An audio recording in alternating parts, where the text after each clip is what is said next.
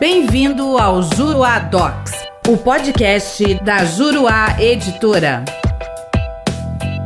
Olá, tudo bem? Eu sou o professor René Helma e neste podcast nós vamos falar sobre a citação de pessoa jurídica em endereço desatualizado. No julgamento do recurso especial 1.976.741, relatado pelo ministro Paulo de Tarso Sanseverino, a terceira turma do STJ, por unanimidade, reconheceu a invalidade de citação de pessoa jurídica que havia sido enviada para o seu antigo endereço. No caso dos autos, tratava-se de empresa que havia mudado de endereço, efetuado a comunicação da mudança à junta comercial, mas sem alteração dessa informação em, seu site site. Ao analisar o caso, a turma considerou ser de extrema relevância a regularidade formal do ato de citação, dada a correspondência das formalidades exigidas pela lei com as garantias processuais constitucionais do contraditório e da ampla defesa. E sendo assim, concluiu pela invalidade da citação, afastando no caso a aplicação da teoria da aparência. Ainda que se possa admitir que a citação seja recebida por funcionário da empresa, asseverou-se a necessidade de que dois requisitos básicos sejam preenchidos para que o ato de comunicação processual seja considerado válido. Primeiro requisito, a entrega do mandado ou da carta de citação no endereço da pessoa jurídica. E o segundo, o recebimento do mandado ou da carta por funcionário da pessoa jurídica, mesmo que não seja seu representante né? quando ele não fizer qualquer ressalva quanto à inexistência de poderes de representação. Indo além na análise, o relator rejeitou os fundamentos do acórdão recorrido no sentido de que seria obrigação da pessoa jurídica atualizar o seu site e nele fazer constar o endereço correto.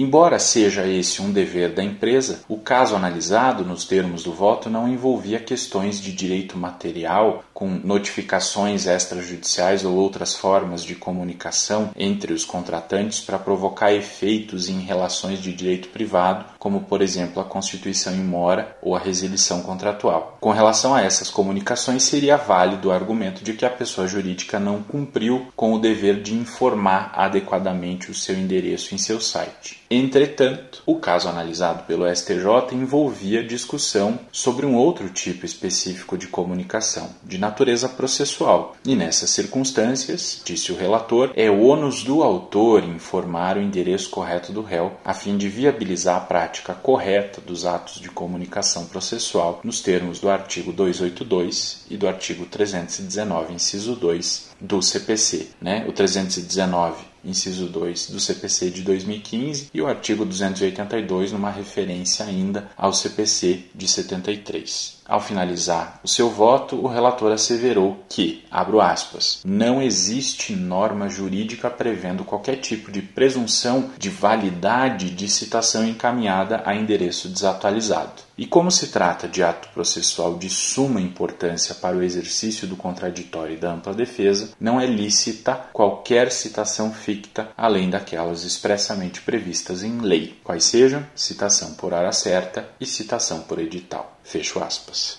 Quer saber mais sobre o assunto? Venha conhecer os meus comentários ao CPC de 2015 na plataforma juruadocs.com. Espero você lá. Até a próxima. Nosso podcast fica por aqui. Com o Juruadocs, faça mais, faça melhor. Até o próximo.